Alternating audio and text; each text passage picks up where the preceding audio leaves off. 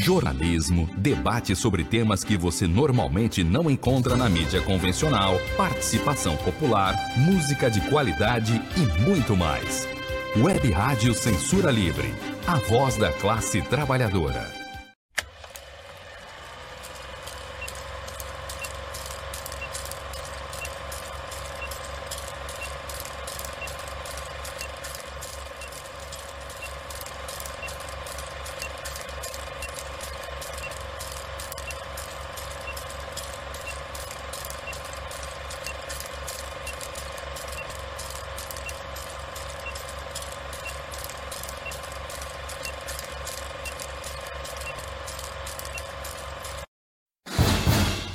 Cinema Livre. Tudo sobre o mundo da sétima arte. Apresentação: Wellington Macedo.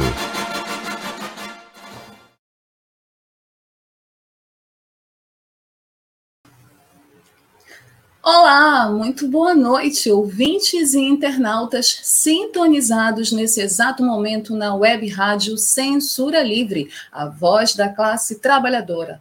Esta é mais uma edição ao vivo, a penúltima edição ao vivo de 2021 do programa que traz tudo sobre o mundo da sétima arte até vocês, internautas, ouvintes, cinéfilos de plantão sintonizados na web rádio Censura Livre, pelo Facebook ou pelo YouTube e também pelos canais, os aplicativos é, nos celulares de vocês. Programa Cinema Livre, apresentado por mim, Wellington Macedo, direto aqui da minha casa, em Belém do Pará, nesse calor úmido da Amazônia, com a colaboração luxuosa dos meus queridos parceiros Almi César Filho e Dirley Santos, diretamente de Niterói, no Rio de Janeiro. Almi daqui a pouco deve aparecer aí nos comentários. Aliás, mandem os comentários de vocês que eu quero ler aqui ao vivo no programa Cinema Livre, o programa que traz bastidores, curiosidades, notícias, os perfis dos astros e estrelas, as grandes histórias dos grandes filmes que marcaram as nossas vidas e a história do mundo do cinema. Nessa noite de sexta-feira, sextou com o Cinema Livre, 10 de dezembro de 2021. Tá acabando o ano, finalmente. Então, se ajeite onde você estiver, pegue sua pipoca, que o programa Cinema Livre vai começar agora com o nosso tradicional quadro de notícias, os curtas, e as últimas notícias do mundo do cinema até vocês, hoje na companhia do querido Dirley Santos, que está sem áudio, por isso ele não vai conversar com a gente, mas ele está aqui ajudando nessa operação. Boa noite ao Dirley. Vamos lá para o quadro Curtas, as últimas notícias do mundo do cinema. Nossa primeira notícia do quadro Curtas é uma notícia que é, vem de uma treta né, que rolou na semana passada e que envolve representatividade, capacitismo, preconceito. Filme de Leandro Hassum na Netflix é criticado por reproduzir capacitismo e ator emite nota. Pois é, com informações do portal Em Off, trazidas pelo, pela colunista Fábia Oliveira, após duras críticas feitas pela atriz Juliana Caldas ao filme Amor Sem Medida, que é estrelado por Leandro Hassum e Juliana Paz, a assessoria do ator e humorista decidiu se posicionar. Hassum defendeu que o filme narra uma história de amor e que repudia qualquer preconceito. Para o artista, o mundo está longe de ser o ideal, mas explica que ele vem caminhando para não dar espaço para preconceito. Abre aspas. Sinto muito de verdade, pois jamais quero, através dos meus filmes e arte, causar dor. Ao contrário, meu propósito sempre será divertir, entreter, pois acredito no humor agregador para a família toda. O filme conta uma história de amor, de pertencimento e de inclusão, valorizando as capacidades de seus personagens e repudiando qualquer espécie. Vivemos num mundo ainda distante do ideal, mas que vem caminhando é, no sentido de não dar espaço a nenhum tipo de preconceito, segregação ou exclusão, fecha aspas, é o que diz a nota emitida pela assessoria do ator. As críticas da atriz Juliana Caldas são no sentido de que, abre aspas, não se sentiu representada no filme que fala sobre nanismo, Fecha aspas. E aí, é, essa notícia, e a notícia desse filme, a notícia dessa treta envolvendo a Juliana Caldas e o Leandro Hassum, chegou nos ouvidos do ator, mais conhecido, do ator que é portador de nanismo e é mundialmente conhecido, o ator Peter Dinklage, que é conhecido no mundo todo e aqui no Brasil, inclusive, muito amado pelos fãs pelo personagem Tyrion Lannister, da série da HBO Game of Thrones. O Peter ele deu uma declaração sobre essa questão específica. Ele disse que ele ficou muito curioso né, por saber que tem um filme na Netflix aqui no Brasil que fala sobre nanismo, que ele entende as críticas, que ele entende as críticas da Juliana Caldas, mas que ele acha é, essa situação e esse debate todo muito complexo, porque envolve uma questão que eu já disse aqui na discussão sobre personagens trans sendo interpretadas por atores cis. O ator ele pode e deve, porque inclusive esse é o ofício dele, interpretar qualquer tipo de papel. Ele pode, ele tem essa prerrogativa. Então, Peter fala que é um assunto delicado, complexo e que ele entende, inclusive acha que tem que ter mais espaço para atores portadores de nanismo, assim como ele.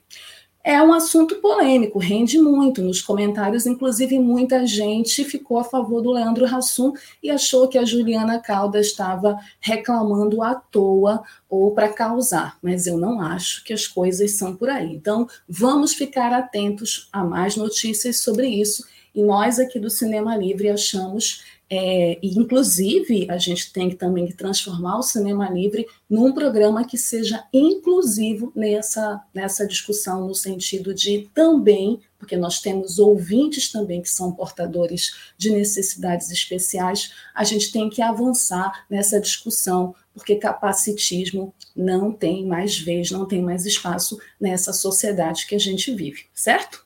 Vamos continuar aqui com as notícias do quadro curtas. Vocês, internautas e ouvintes, podem. Eu estou suando, gente, está muito calor.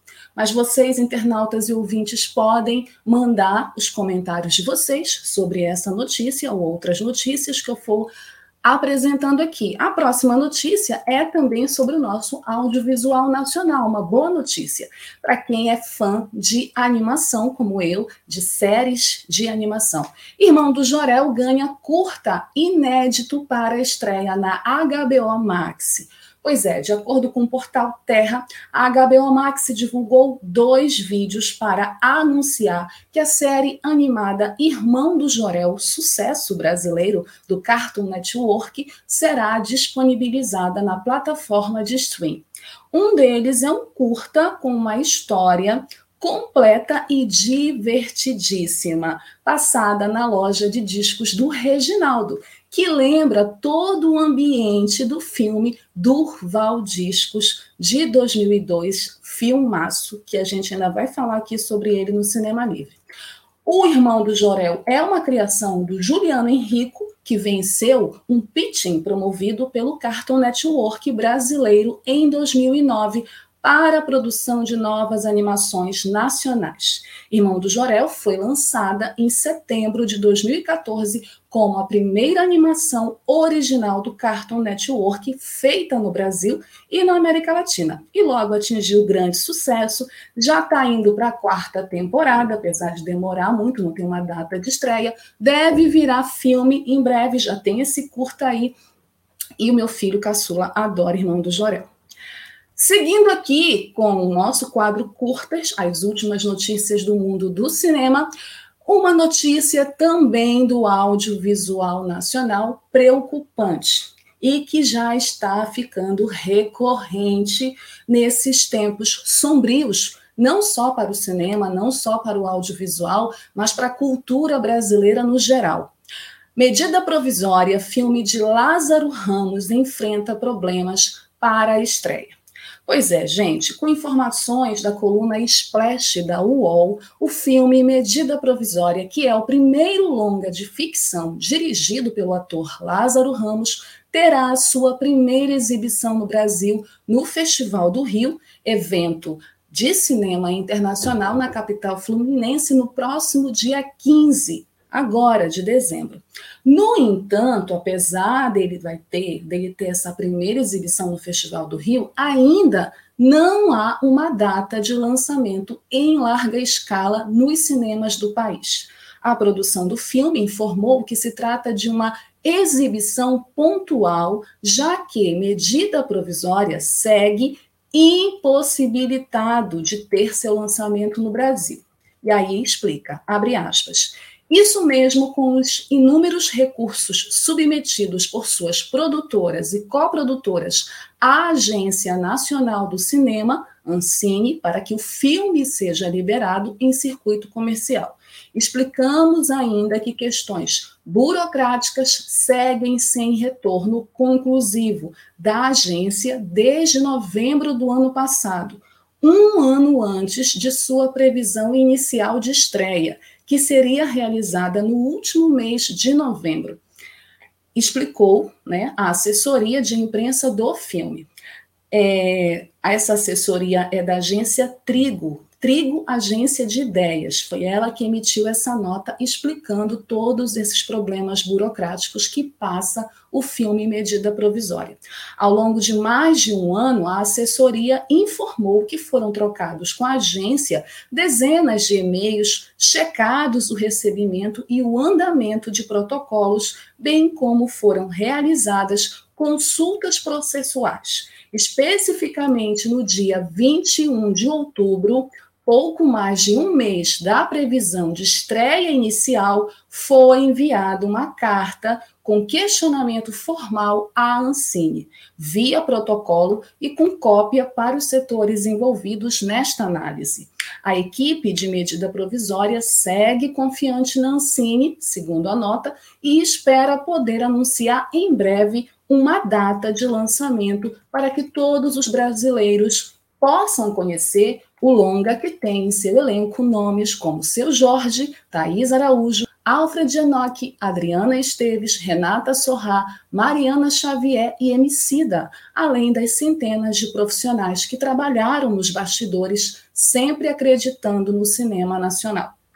Baseado na obra teatral de Audrey Anunciação, o filme passou por dezenas de festivais internacionais e acumulou críticas, além de inúmeros prêmios mais uma obra cinematográfica do nosso cinema passando pela burocracia da Agência Nacional de Cinema, que deveria ser o espaço que fomente a produção do audiovisual brasileiro, que deveria ser o espaço que investisse e incentivasse, né, inclusive divulgasse, fizesse lançamento e acelerasse todo esse processo que envolve os lançamentos oficiais dos filmes, a distribuição dos filmes, parece que ela age completamente ao contrário. Age contra a produção nacional. É lamentável que a Ancine, que é uma agência tão importante, que é nossa, que é do audiovisual brasileiro, se encontre nas mãos de pessoas tão nefastas, irresponsáveis com a cultura e com o audiovisual brasileiro. Esperamos aqui que essa, que essa burocracia se resolva logo e que o filme estreie o mais rápido possível. Quem estiver no Festival de Cinema do Rio agora, no dia 15, vai ter a chance e o privilégio de conferir medida provisória que promete. A peça é maravilhosa, sucesso em Salvador, ganhou inúmeros prêmios. Audrey Anunciação é maravilhoso e o filme promete. Direção de Lázaro Ramos certo? Vamos lá, seguindo aqui o nosso quadro curtas, mais uma notícia do nosso cinema nacional. O programa Cinema Livre adora falar de cinema nacional e dar boas notícias. E já que medida provisória está enfrentando dificuldades para ser lançado, esse filme aqui parece que finalmente vai conseguir ir para Berlinda e estrear. Eduardo e Mônica, filme inspirado no clássico da Legião Urbana, ganha teaser. De acordo com o portal ligado à música, o filme Eduardo e Mônica, baseado no sucesso homônimo da Legião Urbana, acaba de ganhar um novo teaser. O longa, previsto para chegar aos cinemas finalmente uma data 6 de janeiro de 2022. Anotem aí na agenda de vocês. Tem como protagonistas o Gabriel Leone e a Alice Braga. Conforme diz a letra da música de Renato Russo, o casal vive um romance em meio a diferenças a partir de um encontro em uma festa estranha cheia de gente esquisita. Dirigido por René Sampaio, que foi o mesmo diretor de Faroeste Caboclo, outro filme inspirado numa outra canção de grande sucesso da Legião Urbana, o filme vai contar também com Otávio Augusto como Bira, o avô de Eduardo, Juliana Carneiro da Cunha, Lara, mãe de Mônica, Vitor Lamólia, Inácio, amigo de Eduardo, Bruna Espínola, Karina, irmã da Mônica, Digão Ribeiro, Eli Ferreira, Luísa Viotti, Ivan Mendes, amigos da Mônica, e Fabrício Boliveira, João de Santo Cristo, do filme Faroeste Caboclo, numa participação especial. Gente, eu estou muito ansiosa, meu brinco está caindo aqui, eu estou muito ansiosa para essa estreia dia 6 de janeiro do ano que vem, quero que chegue logo 2022 para conferir, porque não é um filme qualquer, é inspirado na música da maior banda de rock do país, Legião Urbana, e um dos maiores sucessos do maior disco vendido da Legião Urbana, que é o 2. Eduardo e Mônica é um clássico do rock nacional e é protagonizado no cinema por dois grandes atores, Alice Braga, que dispensa comentários, é uma atriz internacional, e o Gabriel Leone, que é um dos grandes nomes dessa nova geração de atores e fez agora recentemente o Piedade, filme do Cláudio Amaral, brilhou no filme ao lado do Cauã Emoji, então tá tudo certo. É só correr para o braço, espero, né? Espero que o filme não nos decepcione, mas eu acho pelo que eu já vi, o teaser é muito fofo, o filme vai fazer sucesso. Vamos para a última notícia do quadro Curtas. Essa notícia dividiu opiniões desde ontem, me mandando mensagens, as pessoas perguntando: o que, que tu achas, Wellita? Ah, eu acho que foi muito exagero. Eu acho que tem filmes melhores, que tem roteiros melhores. Listas sempre dão polêmicas. E essa deu muita polêmica ontem, porque o sindicato elege o roteiro de Jordan Peele como o melhor do século XXI, roteiro de Corra, o filme de Jordan Peele como o melhor do século XXI. E aí, você concorda? Pois é, com informações do site Omelete Corra, o novo clássico do terror de Jordan Peele ainda acaba de adicionar mais uma honraria ao seu legado. Ontem, o Sindicato dos Roteiristas, ontem não, dia 6, o Sindicato dos Roteiristas da América, o Writers Guild of America, revelou uma lista com os 101 melhores roteiros do século XXI até agora. Gente, calma, porque a gente está longe de ver o fim do século XXI. Não sei nem se eu vou conseguir ver, muito provavelmente não. Estamos só na segunda década, mas as listas já estão sendo feitas, porque filmes muito importantes nessas duas décadas do século XXI já foram exibidos, já foram produzidos. Então a galera, né, a crítica adora fazer lista e já fizeram essa lista. Então é os 101 melhores roteiros até agora. E conforme votado pelos membros do sindicato, a lista dos 101 maiores roteiros do século XXI até agora é uma celebração dos grandes escritores e roteiros dos últimos 21 anos e um estudo de como a escrita para a tela evoluiu e se diversificou desde o século XX. Isso que é o mais legal para mim. E quem disse isso foi o Aaron Mendelssohn, que é o presidente do Comitê de Publicidade e Marketing do sindicato. A seleção abrange mais de 20 anos de cinema, destacando uma ampla gama de filmes aclamados e que ajudaram a definir a cultura e os roteiristas que o escreveram, de acordo com o WGA. Dentre os demais títulos, o brasileiro Cidade de Deus também foi adicionado à lista. Corra ficou em primeiro lugar, né, de acordo com essa lista dos escritores lá da América, que são os responsáveis, é uma crítica especializada em julgar roteiros. Lembrando que Corra ganhou o Oscar de melhor roteiro original em 2019, né?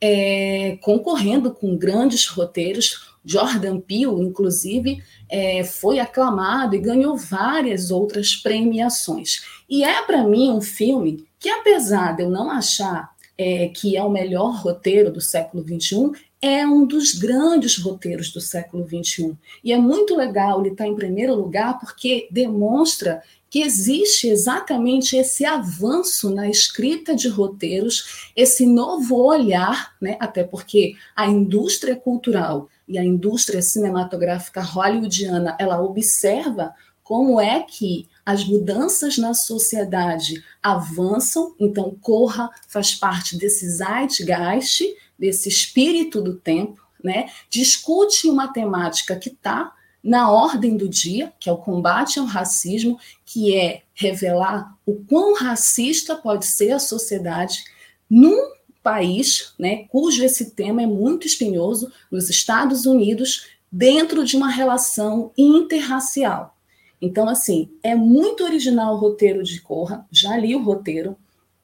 Ele é um roteiro que tem que usa inclusive o gênero do terror para discutir essa questão que é espinhosa, que é o racismo, não apela para o drama e é, tem momentos divertidos no filme, apesar de que também tem pessoas que acham que o filme já entrega, enfim, cada um com a sua opinião, com seus gostos. Eu particularmente gosto do Corra, gosto do roteiro, tem plot twists, tem incidentes excitantes, que é o que a gente chama daquelas viradas, daquele evento, daquele acontecimento que faz o filme girar e mudar completamente o sentido, enfim. É, sem dúvida, um grande roteiro do século XXI, dessas últimas duas décadas, e ainda vai dar muito o que falar essa escolha, certo? Bom, com essa notícia de Corra, a gente encerra aqui o nosso primeiro bloco, nosso quadro curtas com as últimas notícias do mundo do cinema. Deixem os comentários de vocês sobre essas notícias, o que, que vocês acham de Corra ter sido escolhido o melhor roteiro do século XXI até agora. Vamos chamar um breve intervalo para a campanha da Web Rádio Censura Livre e na volta a gente fala do tema da semana, que a gente vai falar de polos cinematográficos e hoje a gente vai falar do cinema gaúcho, tchê. Já já. Acompanhe a programação da Web Rádio Censura Livre no site www.clwebradio.com, no aplicativo exclusivo para ouvir rádio no celular, tablet e Smart TV.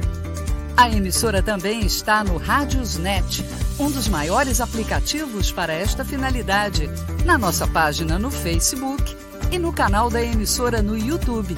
Acesse o nosso canal escrevendo youtube.com barra C barra Censura Livre. Tudo junto. Inscreva-se no canal e acione o sininho para receber. Para ajudar a Web Rádio Censura Livre, anote os dados da nossa conta Banco Bradesco, agência 6666, conta corrente número 5602, dígito 2. Se preferir, nosso Pix é 32 954 696 0001 81. Somos uma emissora sem fins lucrativos e as contribuições são para pagar os custos de manutenção e transmissão. Desde já agradecemos a sua ajuda. Web Rádio Censura Livre, a voz da classe trabalhadora. Você sabe por que o preço do combustível está tão alto? Bolsonaro está dizendo que a culpa é dos governadores, que não baixam o valor do ICMS, o imposto dos estados. Mas será que é isso mesmo? Sabem quanto o ICMS subiu desde quando Bolsonaro assumiu a presidência? Nada. Já a gasolina subiu 42%. o diesel 38% e o gás de cozinha 41%. Ou seja, para surpresa de zero pessoas, Bolsonaro está mentindo para você mais uma vez. Mas então por que os combustíveis estão tão caros? Vou dar um exemplo para você entender melhor. Como se calcula o preço de um produto, digamos um computador?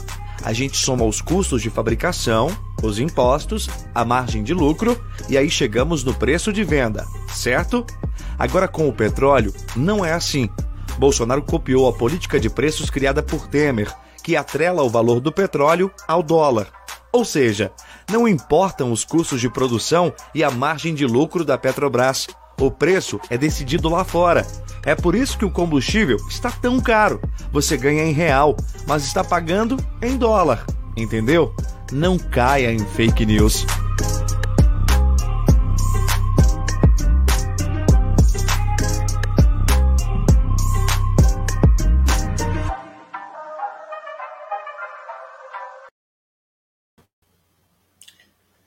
Não caiam em fake news e ajudem a nossa campanha, a campanha da Web Rádio Censura Livre, a voz da classe trabalhadora, a continuar divulgando vídeos importantes, informações relevantes como essa para todos vocês, internautas e ouvintes, sintonizados na nossa programação. A nossa web rádio é uma web rádio independente voltada para as lutas da classe trabalhadora, com uma programação diversificada que fala de cultura, de cinema, de economia, entrevistas, fala sobre diversidade, assuntos de interesse da nossa sociedade, além da gente ter também um pensamento político e crítico por isso, é muito importante que vocês que estão nos ouvindo e nos vendo pelas plataformas do YouTube e do Facebook participem da nossa campanha e eu posso ler o nome de vocês aqui ao vivo e agradecer a solidariedade e o apoio financeiro. Não esqueçam também que nós temos o nosso e-mail, quadro para vocês, internautas e ouvintes, mandarem as sugestões de vocês. Não esqueçam também de nos seguir nas nossas redes sociais, deixarem o like de vocês e ativarem o sininho para as notificações, certo? Bom, sexta-feira, mais um tema do Cinema Livre aqui, né? Dezembro chegando. E aqui o nosso programa fala sobre diversos temas. E um dos temas que a gente começou a falar esse ano foi sobre os polos cinematográficos do audiovisual brasileiro. A gente quer fazer uma espécie de tour para vocês, internautas e ouvintes, sobre cinemas de regiões importantes do nosso país que fogem do centro-sul do eixo, né, do sudeste mais especificamente, para mostrar a diversidade da nossa produção nacional, a diversidade do nosso cinema, como ele é rico, ele é belo e ele é bonito e tem filmes importantes justamente por conta dessa diversidade. Por isso, a gente começou aqui também a discutir e apresentar a partir de filmes os polos cinematográficos do audiovisual brasileiro. A gente fez com Pernambuco e agora a gente vai fazer com o cinema gaúcho. Por quê? Porque o cinema gaúcho é um dos polos mais importantes do audiovisual brasileiro. No dia 27 de março de 1909, foi exibido no cinema Recreio Ideal, na cidade de Porto Alegre, capital do Rio Grande do Sul, o primeiro filme produzido naquele estado. Ranchinho do Sertão, de Eduardo Irtes. Essa projeção foi um verdadeiro marco, dando início à produção regional no país, fora dos grandes centros como São Paulo e Rio de Janeiro. É, e essa produção gaúcha, ela deu início e abriu né, para uma série de produções de um cinema que, apesar de ter essa característica regional, que inclusive essa discussão do que é regional, do que é nacional, do que é universal, ela é muito peculiar, a gente não vai entrar nessa discussão agora, mas é, apesar desse cinema ter características desse estado, é também a partir desse regional é, discutir toda essa universalidade e essa representação da identidade gaúcha, da cultura gaúcha, da identidade desse povo a partir dessas produções, né? E como esse cinema ele foi modificando desde 1909 ele foi mudando ele foi avançando ele no momento inicial era um cinema mais histórico que fazia questão de contar a partir das suas obras a história do estado do Rio Grande do Sul né? Então, ele contava a história dos principais movimentos políticos, das principais revoltas e a história do próprio povo gaúcho. E depois ele vai entrando, a partir dos avanços também da sociedade, das discussões da sociedade, ele vai entrando em outros temas, temas mais sociais. E também tem todos os outros aspectos desse cinema que tem a ver com toda a ideologia que rege o audiovisual, né, o próprio cinema gaúcho, né, e a própria discussão em torno dessa figura e dessa identidade gaúcha, muito ligada a tradições, inclusive é, a uma tradição de um homem gaúcho, esse homem branco, esse homem que tem a ver com uma figura masculina, né, com todos os estereótipos, e depois como isso também vai modificando com, como eu disse, o avanço da sociedade e deixando um pouco essa figura de lado e essa questão mais histórica de lado para abordar outros temas e ter uma linguagem mais universal, a partir, inclusive, de uma produção que vai ficando mais diversificada e que tem nesse diretor desse filme que a gente vai falar agora, né, é, a sua, o seu principal é, a sua, o seu principal é, responsável por isso, né? Principal, a principal a partir da produção da produtora Casa de Porto Alegre, é esse diretor, que é o Jorge Furtado, do Homem que Copiava, que é o filme que a gente vai falar hoje, como ele também influenciou, trazendo uma linguagem nova, uma linguagem que veio da publicidade, é o cinema gaúcho. E o filme que a gente vai falar, que mostra um pouco essas mudanças que eu falei para vocês, é O Homem que Copiava. O Homem que Copiava é um filme brasileiro de 2003 do gênero drama e é o segundo longa-metragem dirigido pelo cineasta gaúcho Jorge Furtado. O homem que tem né, nas suas mãos é, esse também, é, essa responsabilidade dessa mudança do cinema gaúcho e dessa forma de fazer filmes desse cinema. O Homem que Copiava é sensacional, gente. Eu adoro esse filme. Ele é um filme ambientado na zona norte da cidade de Porto Alegre. Ele conta a história do André, que é um jovem operador de fotocopiadoras e que precisa de 38 reais para se aproximar de sua vizinha Silvia, por quem está apaixonado. Para isso, ele é ajudado pelo Cardoso, que é um empregado de uma oficina, que na verdade ele diz que ele trabalha com antiguidades, mas é uma oficina, é, e que topa ajudá-lo, né? Topa qualquer coisa por dinheiro. E também ele conta com a ajuda da Marinês, que é uma jovem que explora a sua sensualidade para ascender na vida e acaba se identificando com o Cardoso. Ele tem uma ideia de copiar notas de 50 reais com a nova máquina colorida que ganha na empresa, mas não conformado e com medo de ser descoberto, decide assaltar um carro forte, conseguindo roubar 2 milhões de reais. Logo em seguida, para sua sorte, ele ganha na loteria.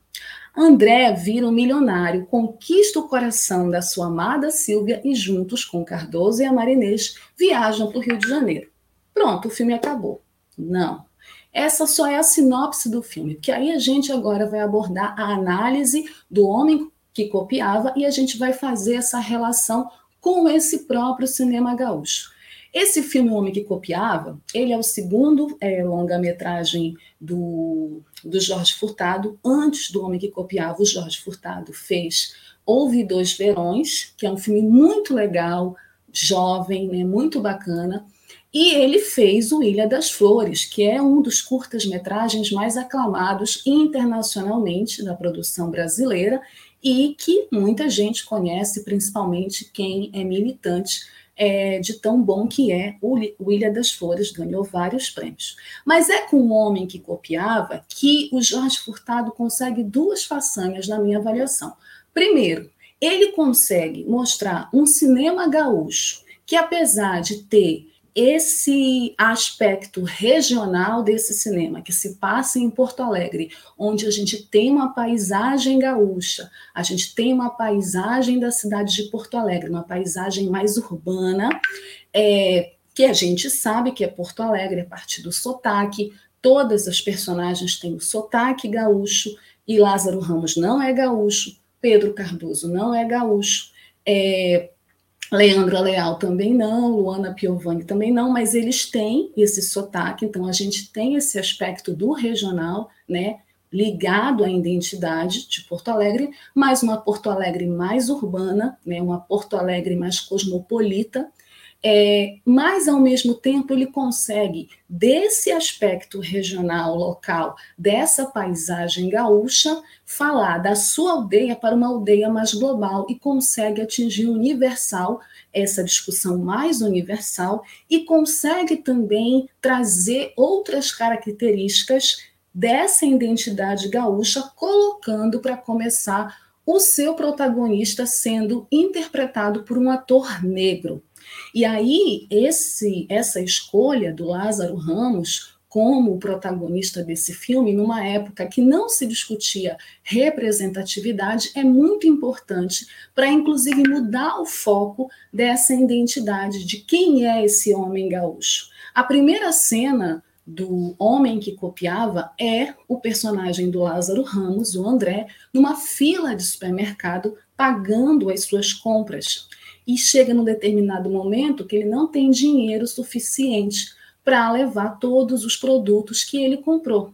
Então ele tem que optar. E aí começa o dilema dele ali, um pequeno dilema, né, mas que é um retrato da realidade desse personagem que é de um pequeno universo, mas que abrange um universo maior. Né? E aí ele acaba tendo que optar por tirar a carne, porque ele precisa levar fósforos.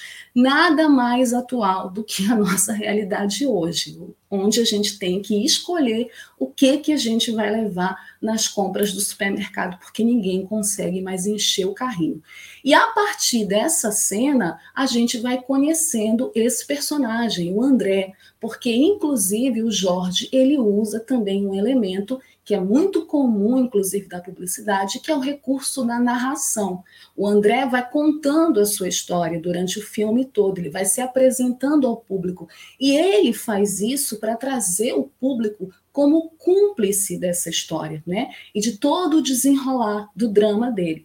Então ele vai se apresentando, ele vai falando quem ele é, ele se apresenta como um operador de fotocopiadora, que na verdade é um ilustrador frustrado, porque não consegue vender seus desenhos, é um homem tímido, é um homem introvertido, é um homem até medroso e covarde em algumas situações, vive com a mãe dele. A mãe dele é uma senhora que quase não tem uma relação com ele, no sentido de que ela fica o tempo todo presa na frente da televisão e fala toda noite o mesmo discurso para ele: Boa noite, meu filho, a televisão me dá um sono, vou dormir. Toda noite ela repete esse discurso para o filho. Então, também isso é uma demonstração dessa relação. Então, o André é um homem solitário que tem como a sua principal, seu principal lazer, quando ele não está trabalhando, espinar os vizinhos. E uma das pessoas que ele espiona, da janela do apartamento dele, do quarto dele, é a Silvia, que é a personagem da Leandra Leal. E é por isso que ele conhece a Silvia e acaba se apaixonando por ela e começa uma jornada, né, que a gente chama de jornada de herói, é, para conquistar o coração da Silvia, né?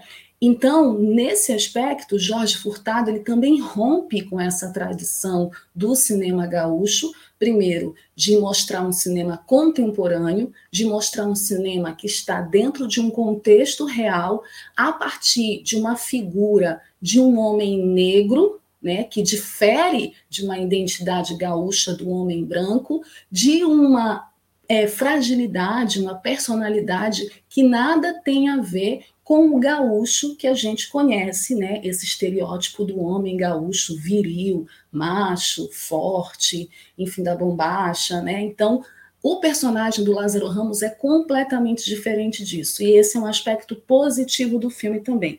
Tem várias coisas no Homem que Copiava que é muito legal da gente falar aqui, que tem a ver com essa nova forma do cinema gaúcho de se apresentar para o Brasil e para o mundo, né? É, o próprio, a própria relação e discussão de classes que há no filme, o André chama o patrão dele de bolha, a mulher do patrão de dona bolha, a criança de bolinha. Então, assim, a gente vê como ele é um jovem trabalhador negro explorado e oprimido pelo sistema, frustrado, porque ele tem um talento como artista e não consegue desenvolver esse talento pela falta de condições, de possibilidades para isso. Então, ele tem que trabalhar como operador de fotocopiadora. Ele não tem sucesso com as meninas que ele tem interesse por conta disso, porque ele se sente é frustrado, ele não consegue ter uma autoestima elevada para conquistar as garotas. Inclusive, ele fala que as gurias são muito espertas, exatamente porque elas não vão querer casar nunca com um operador de fotocopiadora. E aí, nesse universo do André, nessa jornada de herói dele, entram outros personagens muito interessantes. Além da Silvia, que eu vou falar já já, da personagem da Lendra Leal, a gente tem dois personagens que trazem esse lado cômico, mas que são muito interessantes de perceber as nuances desses personagens. O personagem do Pedro Cardoso, que é o próprio tem a própria função cômica no filme, que é muito típico e característico do Pedro Cardoso. Inclusive, reassistindo o filme, eu vi muitas ligações do Pedro Cardoso no filme, o personagem Cardoso, que por acaso também se chama Cardoso, com o personagem que consagrou o Pedro na série de TV A Grande Família. Então, é, isso já é uma característica do ator. E ele, nesse filme, ele faz também um personagem que foge um pouco do estereótipo do homem gaúcho viril, apesar dele querer ser o garanhão, mas a gente percebe que é todo um contraste em relação à imagem que ele quer passar. Isso é muito interessante. A outra personagem é a personagem da Luana Piovani, a Marinês. A personagem da Luana Piovani tinha tudo para ser só a gostosona do filme, mas a Luana nesse filme ela se destaca primeiro porque ela não compra só a ideia da gostosona e o texto do Jorge Furtado ajuda nesse sentido. É um ótimo roteiro o do Jorge pelo belo texto, pelo bom texto, um texto afiado, um texto ágil, um texto que tem é, diálogos muito sagazes e a Luana Piovani ela deita, ela brinca com esse texto porque ela fala coisas que são engraçadas, brinca com esse estereótipo da loira gostosona, mas ela é muito esperta, muito inteligente. Inclusive, ela fala isso, né? Que ela é uma mulher é, que seria muita burrice ela casar com um homem pobre, porque ela, a personagem dela é uma menina que quer casar com um homem rico e é virgem. E ela não vai dar para um homem pobre, ela vai dar para um homem rico. E ela tem muita consciência do poder que ela tem sobre os homens. Isso é muito legal de ver no filme também. E a gente tem a personagem da Leandra Leal, a Silvia, que no filme, no início, começa muito é, é uma personagem que aparenta é, também ser tímida e introvertida, né, introspectiva, assim como o personagem do Lázaro Ramos, e no decorrer do filme, com a história se desenvolvendo, é, ela vai mostrando a verdadeira personalidade dela.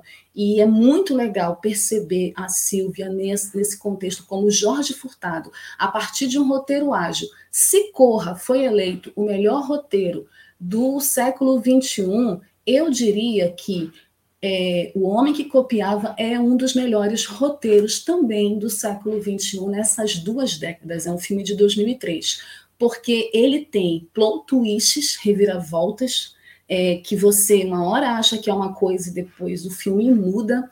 Ele tem um incidente excitante, que é um elemento, um recurso muito importante no roteiro. A partir da chegada da fotocopiadora colorida, as coisas mudam na vida do André. E aí a gente vai ver um outro André, e a gente vai ver como o André vai se relacionar com essas mudanças e como essas personagens vão se relacionar com a mudança. Né? Então, é, a montagem do filme também é muito interessante, é um elemento muito interessante. Foi feita por um diretor também, que é o Giba, que a gente vai falar já já dele num dos filmes no quadro Dicas. Então, a montagem que acaba também misturando colagens, acaba trazendo essa questão da historiografia para dentro do filme. O Jorge Furtado faz de maneira muito brilhante. Então, mistura colagens, animação, quem fez a animação dos, do filme, né, o personagem do Lázaro Ramos, ele é um ilustrador e ele criou dois personagens, o Zé Caolho e a dona a dona Doutrina, que é a mãe dele. E aí é muito interessante ver como que o André lida com a dor, porque ele sofreu um abandono materno a partir desse personagem que ele criou. Essa animação foi feita pelo Alan Sieber, que é um grande animador né, da animação brasileira. Então a gente tem uma montagem muito bem feita, a animação que ajuda a contar a história a partir da vida desse personagem, e a gente tem uma trilha sonora perfeita. Tem uma cena, é, especificamente no Homem que Copiava, que é quando o personagem do Lázaro Ramos descobre quem é o pai da Silvia, que tem toda uma referência do cinema mudo. É uma cena que não tem diálogo, que é só a trilha sonora e aquela trilha dando todo o suspense e a emoção da personagem ao se deparar com o fato. É muito interessante perceber as referências do próprio cinema que o Jorge Furtado traz né, para a história. E aí essa discussão de classes permeia o filme todo, né? Essa questão da exploração do trabalhador, de um jovem trabalhador. Tem um momento que o André fala que ele queria ser famoso, mas ele percebeu que ele não tem mais que ser famoso, que agora ele tem que ganhar dinheiro. E o filme todo é permeado, uma boa parte do filme, por falas que falam sobre isso sobre desistir do sonho de ser um ilustrador para ganhar dinheiro, né? Que você tem que deixar de fazer as coisas que você gosta de fazer para você fazer coisas para ganhar dinheiro, para ser rico. Então essa questão da necessidade do dinheiro que move o personagem a partir dele precisar de 38 reais para comprar um chambre que ele nem precisa do chambre, ele fala que ele vai dar para a mãe dele, mas ele nem precisa do chambre. É, mas essa, esse motivo, esse motor de, de incentivo para ele é que faz essa jornada dele ser mais interessante e ele se envolver em todas as tensões que ele se envolve durante o filme. No elenco de O Homem que Copiava, só a Torfera. Lázaro Ramos esse foi o segundo filme do Lázaro, depois do Madame Satã. Ele já tinha brilhado com Madame Satã, ele faz Homem que Copiava e aí ele conquista toda a crítica do cinema nacional. Depois desse filme, ele vai para a Globo, né, acaba fazendo aquela novela Cobras e Lagartos, onde ele faz o Foguinho, que é um personagem muito semelhante ao personagem do André, e faz muito sucesso, catapulta o sucesso do Lázaro Ramos. Leandra Leal, que já tinha ganhado vários prêmios no cinema e faz mais um trabalho maravilhoso. A Silvia tem umas viradas e umas sacadas e é muito legal ver como que a personagem da Leandra começa doce, né, meiga, tímida e ela vai se revelando durante a história e mostra o lado dela mais amargo é, no momento em que ela tem que tomar uma decisão, a decisão uma decisão que pode até ser contestada, questionada, mas que ela tem os motivos dela para tomar essa decisão no filme e mostra toda a frieza da personagem. É muito legal. Mostra muito talento a Leandra Leal nesse filme, que ela é né, muito talentosa, gosto muito dela. E é muito legal ver essa transição da personagem, do doce para a frieza, para a amargura, né? E para todo o ressentimento que ela tem pelo pai dela no filme fala muito sobre essa questão dos pais, né, do abandono paterno. Lázaro, o André sofreu abandono paterno, ela tem uma relação difícil com o suposto pai dela. Além da Leandra e do Lázaro, Luana Piovani arrasou como a Marinês, como eu disse, ela mostra que ela não é só uma mulher bonita, ela é uma mulher também talentosa, e é muito legal como ela brinca com isso, né?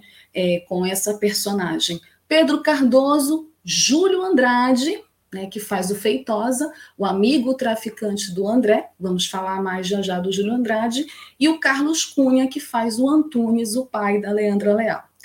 Bom, o filme teve uma recepção muito boa da crítica, né? O Roberto é, Robledo Milani, em sua crítica para o Papo de Cinema, que é um dos sites mais importantes especializados em críticas de cinema, disse que esse filme é um marco, porém não isento de percalços, né? Apresenta alguns problemas. É, na opinião dele, a narração foi meio exagerada. Eu não acho a narração exagerada, ao contrário, eu acho que ela, inclusive, depois ela ganha um outro é, contorno, quando passa a ser a Silvia contar a história, é um recurso, é uma escolha, não era é, necessária. Né? O público poderia saber de tudo sem precisar que o Lázaro narrasse, que a personagem narrasse. Mas foi uma escolha do diretor que tivesse esse recurso, na minha avaliação, para que o público participasse da história como cúmplice daquele personagem. É assim que a gente se sente no filme. O Homem que Copiava ganhou o Grande Prêmio do Cinema Brasileiro, né, o Grande Prêmio do Cinema Brasil, que agora se chama Grande Prêmio do Cinema Brasileiro. Em 2004, venceu nas categorias de melhor diretor para o Jorge Furtado, melhor montagem Giba Cis Brasil, a gente vai falar dele já já, melhor filme, melhor roteiro original, melhor ator coadjuvante para o Pedro Cardoso e melhor atriz coadjuvante para Luana Piovani. No Fest Troia 2004, em Portugal, ele foi indicado ao Golfinho de Ouro. No Festival de Havana, em 2003, em Cuba, venceu na categoria de melhor ator para o Lázaro Ramos, que é maravilhoso no filme. E o troféu APCA 2003, troféu da crítica APCA, venceu na categoria de melhor filme. O Homem que Copiava é um filme que, apesar de ser de 2003, é atualíssimo, tem muito a ver com a nossa realidade, mostra um cinema gaúcho mais maduro, é mais ligado às questões contemporâneas, às questões sociais. É uma das grandes obras do mestre do cinema gaúcho, que é o Jorge Furtado, que eu sou particularmente muito fã e ele deixa alguns ensinamentos e algumas lições muito legais, como, por exemplo, as gurias são muito espertas, mais espertas, inclusive, que os guris, e a vida é mais complicada do que um quebra-cabeça. Portanto, vocês que batem com quebra-cabeça, a vida é muito mais complicada, às vezes mais complexa do que um quebra-cabeça. Assistam O Homem que Copiava e assistam Cinema Gaúcho, que é um cinema de alta qualidade. E se não fosse a pandemia e todos esses problemas que a gente está enfrentando nacionalmente com o audiovisual nacional, e essa agência nacional de cinema que joga contra o próprio cinema brasileiro, com certeza a gente teria outras produções já aí despontando, mas o cinema gaúcho continua filmando, continua com as suas produções e a gente espera em breve aqui falar de mais outras produções desse cinema que é muito rico, muito cheio de história e muito importante para o audiovisual brasileiro, certo?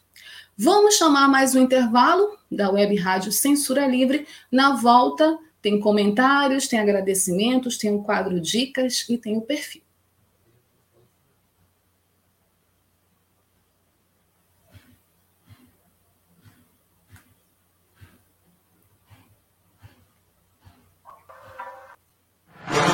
Quer pagar barato e fazer economia de verdade? No Brasil de Bolsonaro não dá, tá tudo muito caro. Confira as ofertas do dia. Tá ok? Arroz, 5 quilos, R$ 39,90. Carne, R$ 49,90 o quilo. Óleo de soja, R$ 8,99.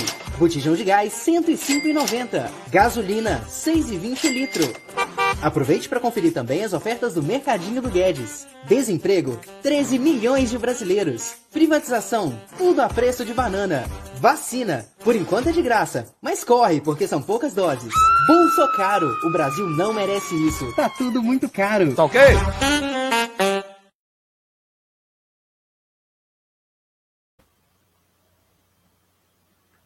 Voltamos já? Vamos então para os comentários. Temos comentários, Girley? Girley, gente, não está podendo falar com vocês, porque ele está sem áudio. Vou aqui aproveitar, antes da gente chamar o quadro Dicas, e fazer os agradecimentos. De lei vai colocando os comentários aí na tela. É, a gente está na nossa campanha Web Rádio Censura Livre, como já falei e repito aqui, participem da nossa campanha, nos apoiem financeiramente o projeto da Web Rádio Censura Livre, uma web rádio independente, comprometida né, com. com é...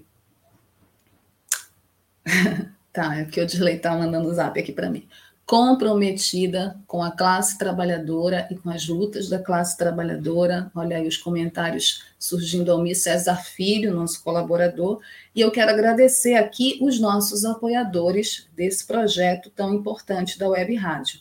Agradecemos aos apoiadores Daniele Bornia, Edson Santana, Frente Ampla Suburbana, Gabriel Tolstói, Gelta Xavier, Guilherme Portela, João Paulo Ribeiro, José Eduardo Peçanha, Lohan Neves, Maria do Nascimento, Marcelo Benites, Ana Hermano, Marco Aurélio Balsa, Sandra Vargas, Thaís Rabelo e Wendel Setúbal.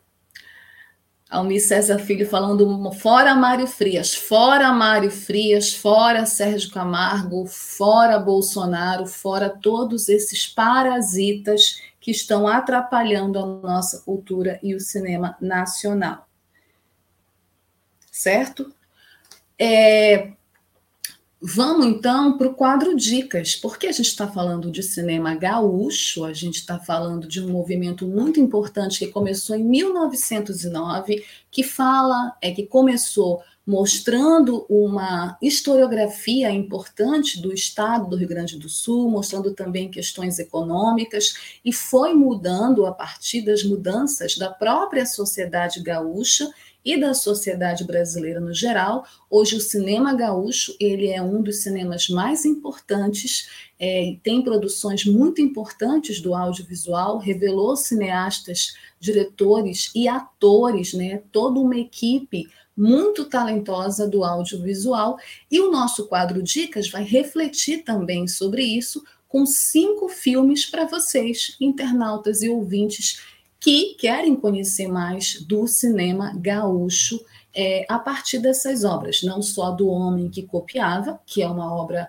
muito conhecida, como eu disse, fez muito sucesso nacionalmente, sucesso de crítica e público, mas também outros filmes que não chegaram a ter todo esse sucesso, mas que fazem parte da filmografia do cinema gaúcho e têm histórias importantes. Bom, o nosso primeiro filme do quadro Dicas é o filme de 1900. Só olha aqui o ano dele. 1981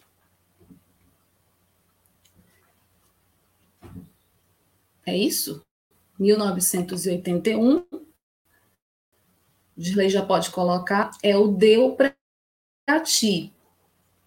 Deu para Ti, que inclusive é uma canção famosa, né, da dupla Cleito Cledi, é um filme de 1981 do Giba Assis Brasil e do Nelson Nadotti. O Giba Assis Brasil é o cara que foi responsável pela montagem do homem que copiava. E que bela montagem ele fez, hein? O Deu para Ti, ele foi o pontapé inicial para toda uma geração de jovens talentos gaúchos, seja no cinema, seja na música, como foi é, a dupla Cleito Cledi, né? Cleito Cledi, Ramil, irmãos do Vitor Ramil, gravando essa canção que virou um dos hinos da cultura gaúcha. A efervescente cena artística do começo da década de 80, com seus grupos de teatro, bandas em formação e cineastas em aprendizado, se revelou nesse longa-metragem dirigido pelo Nelson Nadotti e pelo Giba Assis Brasil. Ele foi filmado, gente, em formato Super 8, mais barato e prático do que o profissional e tradicional 25, é, 35 milímetros. Foi também a oportunidade do jovem gaúcho se ver pela primeira vez na tela do cinema. As dúvidas e angústias adolescentes é o que permeia a história de Deu para Ti.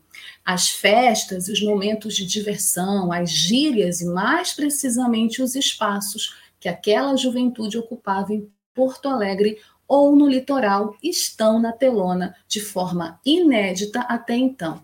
Quem fez a trilha sonora desse filme foi ninguém mais, ninguém menos que o Ney Lisboa, que é um dos maiores cantores gaúchos, muito amado aqui em Belém. Faz muito tempo que ele não vem para cá, mas sempre que ele vem, da casa lotada, e o Augusto Lix, várias músicas populares da década de 70. O filme ele conta de forma não linear os encontros e desencontros de Marcelo, que é o Pedro Santos, e a Séries, que é a Séries Vitória, em um período de 10 anos. E meio a isso, as típicas agruras adolescentes, os movimentos estudantis, os sonhos e pesadelos da juventude e muito mais, ainda que pareça meio amador por conta do formato e de ser tudo muito inicial nessa fase do cinema gaúcho, para os olhos de uma plateia atual, continua divertindo e trazendo questões que interessam ao jovem, seja ele gaúcho ou não. Então, Deu para Ti é o segundo filme. É o primeiro filme desse nosso quadro Dicas. O segundo filme é uma animação, gente, que é muito conhecida, principalmente de quem curte quadrinhos, e eu já conhecia é, essa animação e tive a oportunidade de assistir e é maravilhosa. Rock e Hudson, ou Hudson, é uma animação de 1994 do Otto Guerra. Bem antes do filme O Segredo de Brookback Mountain, de 2006, né, onde o Ang Lee retratou a história de amor de dois cowboys gays, já existiam dois cowboys gays que já foram estrelas de cinema, no caso de uma animação gaúcha e estrelas do, dos quadrinhos também, né? Em meio à fama que o Estado do Rio Grande do Sul tem de homens macho, man, né, homens machistas e grosseiros, tudo a ver com esse estereótipo que eu falei para vocês, que é meio que quebrado no cinema do Jorge Furtado, e nessa animação também surgiu esse casal um tanto atípico para os padrões. Rock e Hudson, personagens do quadrinista Adão Iturrus Garaí, foi em 1994 que o Otto Guerra decidiu transformar as polêmicas tirinhas em uma em um média-metragem e deu no que deu, um filme de animação dinâmico, satírico e que ainda prova a capacidade do Rio Grande do Sul, além da ficção, podendo muito bem realizar produções do gênero. Tanto que a produtora do diretor, do Otto Guerra, continuou surpreendendo plateias com o passar dos anos com seus trabalhos seguintes, que foi o Woodstock, Sexo, Orégano e Rock and Roll, também maravilhoso, de 2006 e até que a Esbórnia nos separe de 2013. São bons exemplos também de animações nesse estilo muito mais avançado dentro do cinema gaúcho. Resgatar Rock Hudson as demais obras do Otto Guerra é essencial para lembrar que existe um caminho para animações fora do usual, tanto no cinema gaúcho como no cinema nacional de uma maneira geral. E é muito legal essa animação, gente. Bom, nossa terceira dica é um filme que eu não conhecia, chamado Sal de Prata. Sal de Prata é um filme de 2005 do Carlos Gebasi. O Carlos Gebasi, ele é um dos cineastas gaúchos mais conhecidos nacionalmente, com um currículo recheado de roteiros para séries e especiais da televisão, curtas metragens e longas como Tolerância do ano de 2000 e Sal de Prata.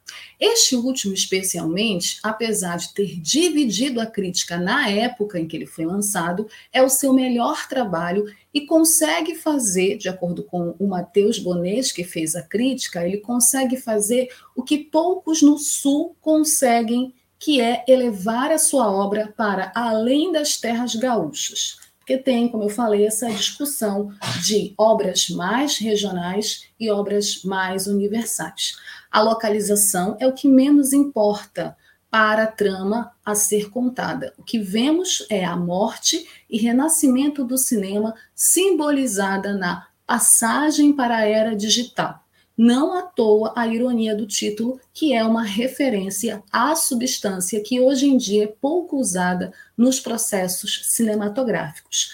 Esta metalinguagem acontece sob os olhares da Kátia, que é a personagem da Maria Fernanda Cândido, que se sente obrigada a entrar para o mundo do cinema após a morte do namorado, o cineasta Veronese, vivido pelo Marcos Breda. Enquanto ela descobre o que acontece passo a passo no set, a personagem também passa por uma jornada do autoconhecimento. Sal de Prata pode ter suas falhas, segundo a crítica, mas é um longa acima da média e que ainda conta com a presença de Camila Pitanga numa performance arrebatadora como a atriz Cassandra. Aliás, mais uma ironia para um longa recheado de metáforas. Fiquei muito afim de assistir esse Sal de Prata depois dessa crítica. Bom, a nossa Quarta dica é um filme que eu vi aqui em Belém. Eu adoro esse filme, adorei reencontrá-lo aqui quando eu fui pesquisar mais sobre o cinema gaúcho para trazer os filmes para o quadro Dicas para vocês. Os Famosos e os Duendes da Morte. Esse filme, gente, é muito foda, de 2009, do Esmir Filho. Ele é situado em Lajeado, no interior do Rio Grande do Sul. É, os famosos Os Duendes da Morte traz no centro da sua narrativa o menino sem nome.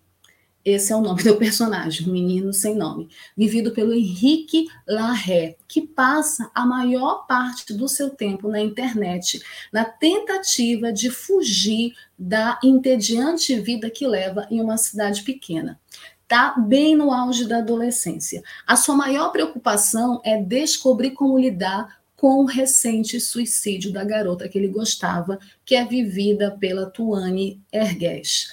Baseado no livro do gaúcho Ismael Canepelli, que co-escreveu o roteiro e também atua no filme, este primeiro longa-metragem do Esmir Filho, que antes havia feito ótimos curtas, como Saliva e alguma coisa assim, capta muito bem a realidade interiorana, ao mesmo tempo em que trata com sensibilidade seu protagonista e como ele se sente deslocado vivendo naquele lugar.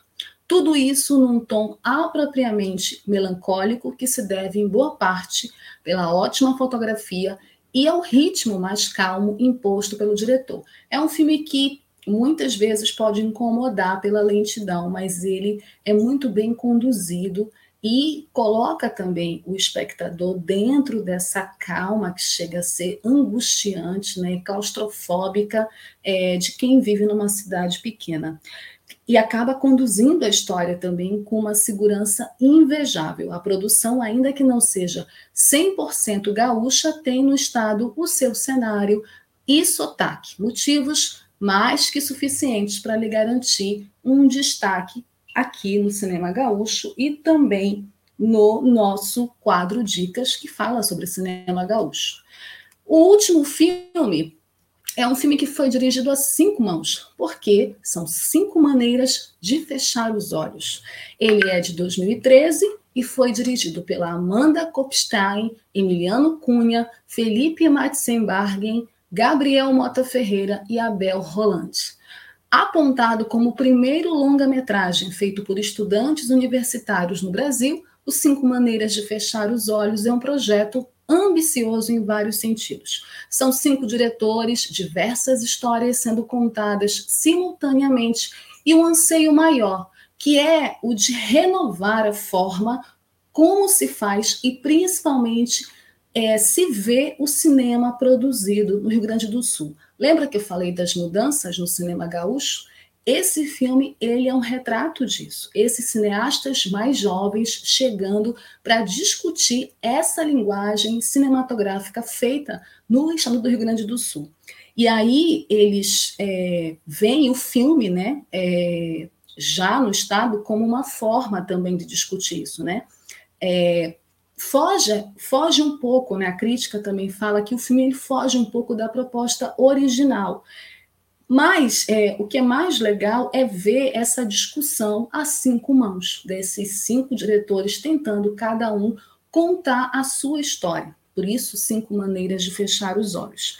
Temas como insatisfação profissional, desencontros familiares, orientações sexuais e relações de amizade e amorosas se constroem e se desfazem ao sabor do vento num retrato íntimo e acurado de uma identidade ainda em formação, mais tranquila em relação a esse processo de constante mudança, foi o que o Robledo Milani, que foi o mesmo crítico que falou do homem que copiava, falou sobre esse filme.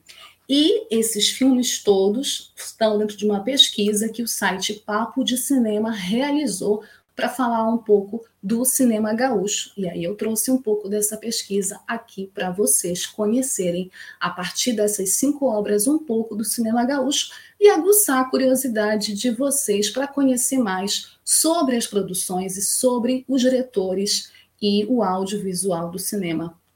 O audiovisual gaúcho, né? as produções audiovisuais do cinema gaúcho certo? Espero que vocês tenham gostado. Alguns desses filmes vocês vão achar no YouTube, tá? Disponível lá no YouTube para vocês. Bom, para a gente finalizar o nosso programa, falando de cinema gaúcho, vamos falar de um ator do cinema gaúcho que está presente no Homem que Copiava e em outras produções do cinema gaúcho. Ele começou, inclusive, no audiovisual, começou a despontar nacionalmente no audiovisual e hoje brilha na tela da Rede Globo, é um dos atores principais das séries da Rede Globo. Eu estou falando do gaúcho Júlio Andrade. Júlio Andrade, que nasceu em Porto Alegre em 8 de outubro de 1976, é um ator e também diretor brasileiro indicado duas vezes ao prêmio Emmy Internacional de Melhor Ator por sua atuação na série contra todos. O Júlio ele começou atuando para a televisão numa minissérie gaúcha chamada Luna Caliente. Em seguida, em Porto Alegre, participando de várias minisséries da RBS TV, que é a Rede Globo é, do Rio Grande do Sul, né, e faz e tem toda uma produção local. É, ele também participou da Companhia de Teatro de Porto Alegre depósito de teatro atuando em peças como Macbeth, com direção da Patrícia Fagundes, Bailei na Curva, do Júlio Conte, O Pagador de Promessas, do Dias Gomes, Alto da Compadecida, com direção do Roberto Oliveira, e Menino Maluquinho, com direção da Adriane Motola. Em 2017, ele foi indicado ao Emmy Internacional de Melhor Ator pelo seu papel na série Contra Todos, sendo indicado também de novo em 2018. O Júlio Andrade é filho do César da Silva e da Ângela Rosana Andrade da Silva, trabalha principalmente no cinema. Ele é casado, tem um filho chamado Joaquim, também é pai da Antônia, que é fruto de uma relação anterior, e ele é irmão do também ator Ravel Andrade. Mas ele ficou muito conhecido no cinema, né? Ele hoje está na televisão, mas os principais trabalhos dele, mesmo tendo feito na TV do Rio Grande do Sul, foram trabalhos que se destacaram no cinema e foi a partir do cinema que ele foi para a tela grande. Ele fez é, Velhinhas, que é um curta-metragem, Quem, que também é outro curta-metragem, depois ele fez Tolerância em 2000, Final em 2001, Mopia em 2002, O Homem que Copiava em 2003, fazendo o Feitosa. Depois ele fez Meu Tio Matou, Matou um Cara, que é o terceiro longa-metragem do Jorge Furtado, protagonizado de novo pelo Lázaro Ramos, outro sucesso de bilheteria. Nesse filme ele faz um detetive. Sal de Prata, esse filme que eu indiquei no quadro Dicas, ele está no elenco, de 2005. Woodstock, Sexo, Orégano e Rock and Roll, ele faz a dublagem do Overall, Batismo de Sangue, é, de 2006, ele faz um delator, A Domicílio, é, Esquetes, também de 2006, Cão Sem Dono, que é um filmaço adaptado de um livro, né? O Cão Sem Dono, ele faz o Ciro. Três Fs, de 2007. Um Dia Como Hoje, de 2007. Mira, Hotel Atlântico, de 2009. Homens de Bem, de 2011. Gonzaga, de Pai para Filho, que também foi um filme que acabou virando minissérie da Rede Globo e ele faz nada mais, nada menos que o Gonzaguinha, o filho do Gonzagão. Nove Crônicas para um Coração. Aos Berros, de 2012, A Hora e a Vez, de Augusto Matraga, de 2012 também, Éden, de 2013, Serra Pelada, de 2013, Não Pare na Pista, 2013, Obra 2014, Entre Nós e Trash, 2014, A Estrada 47, Entrando numa Roubada, Reza a Lenda. E Elis, em 2015. 2016 ele fez Redemoinho, aí entrou para a série Sob Pressão, em 2016, fez Maresia, em 2017, ele fez o especial Malas Artes e o Duelo com a Morte. Paraíso Perdido de 2018.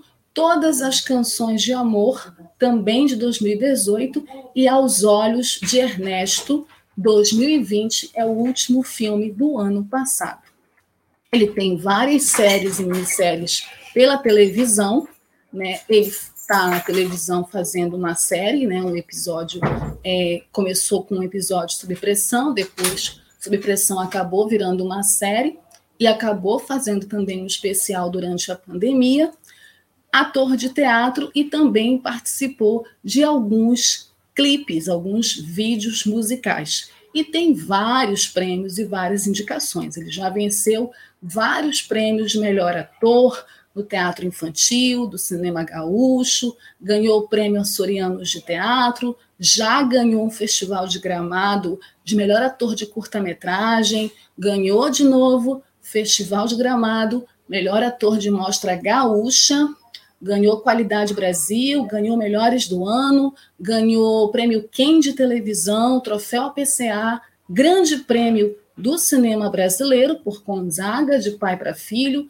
Festival do Rio, Prêmio Quem de Televisão, Quinto Festival Brasil de Cinema Internacional, ganhou o Sim Ceará, ganhou o Festival do Rio, ganhou o prêmio Emmy Internacional, que ele foi indicado, Melhores do Ano de novo, Prêmio Extra de Televisão, Prêmio Contigo Online, Prêmio Platino, Prêmio Brazilian Film Festival de, de Miami, melhores do ano, enfim, uma longa e extensa é, lista de premiações onde ele foi indicado e também algumas ele ganhou, outras ele recebeu só as indicações. É sem dúvida um dos grandes atores dessa, não vou dizer nova geração, porque o Júlio ele já está 40, né? Ele é da minha geração. Nasceu em 76 ou nasceu em 80, mas é sem sombra de dúvida um dos grandes atores desses últimos dessas últimas duas décadas, né, revelado do cinema gaúcho, como eu falei, um cinema que revela e que exporta muitos talentos para a televisão, né, para outras áreas, e Júlio Andrade, com certeza, está aí nesse timaço de grandes talentos do Sul, grandes talentos do cinema gaúcho, e criando ainda na televisão, na série Sob Pressão. E espero que ele volte logo para o cinema e faça mais filmes. Ele é muito talentoso. No Homem que Copiava, ele está com um sotaque muito carregado. Esse sotaque ele já perdeu, né? Ao longo do tempo vai perdendo o sotaque, até porque depois que o ator sai, seja do Rio Grande do Sul, do Ceará ou até aqui do Pará, né, existe toda uma padronização na televisão. Parece que o único sotaque permitido é o sotaque carioca, né? Ninguém mais pode ter outro sotaque. Então, assim, é até complicado para um ator de outras regiões conseguir manter o seu sotaque. São raros os atores que consegue ainda manter seus sotaques, né, sua forma de falar das suas regiões, porque quando parece que tu vai para a Globo, para televisão, acaba padronizando e tu tendo uma, só uma única forma de falar, o que acaba perdendo um pouco também, fazendo, na minha opinião, perder um pouco a própria identidade. Mas esse foi o perfil de Júlio Andrade, e a gente, com esse perfil, encerra a edição dessa sexta-feira, 10 de dezembro de 2021, do programa Cinema Livre, que falou de cinema gaúcho, do homem que copiava, de outras produções gaúchas e apresentou um pouco da história do Júlio Andrade, ator gaúcho, para vocês. Semana que vem eu volto com mais cinema. Semana que vem é o último programa de 2021. Espero todos vocês aqui com comentários, tá? Semana que vem a gente volta e a gente vai falar de coisas muito legais. Cuidem-se, usem máscara. Se não tomou vacina, vão tomar vacina. Por favor, se cuidem. E semana que vem a gente está de volta com mais Cinema Livre. Beijo, gente. Boa noite. Obrigada a todos que ficaram até agora com a gente. Tchau. Cinema Livre tudo sobre o mundo da sétima arte. Apresentação: Wellington Macedo.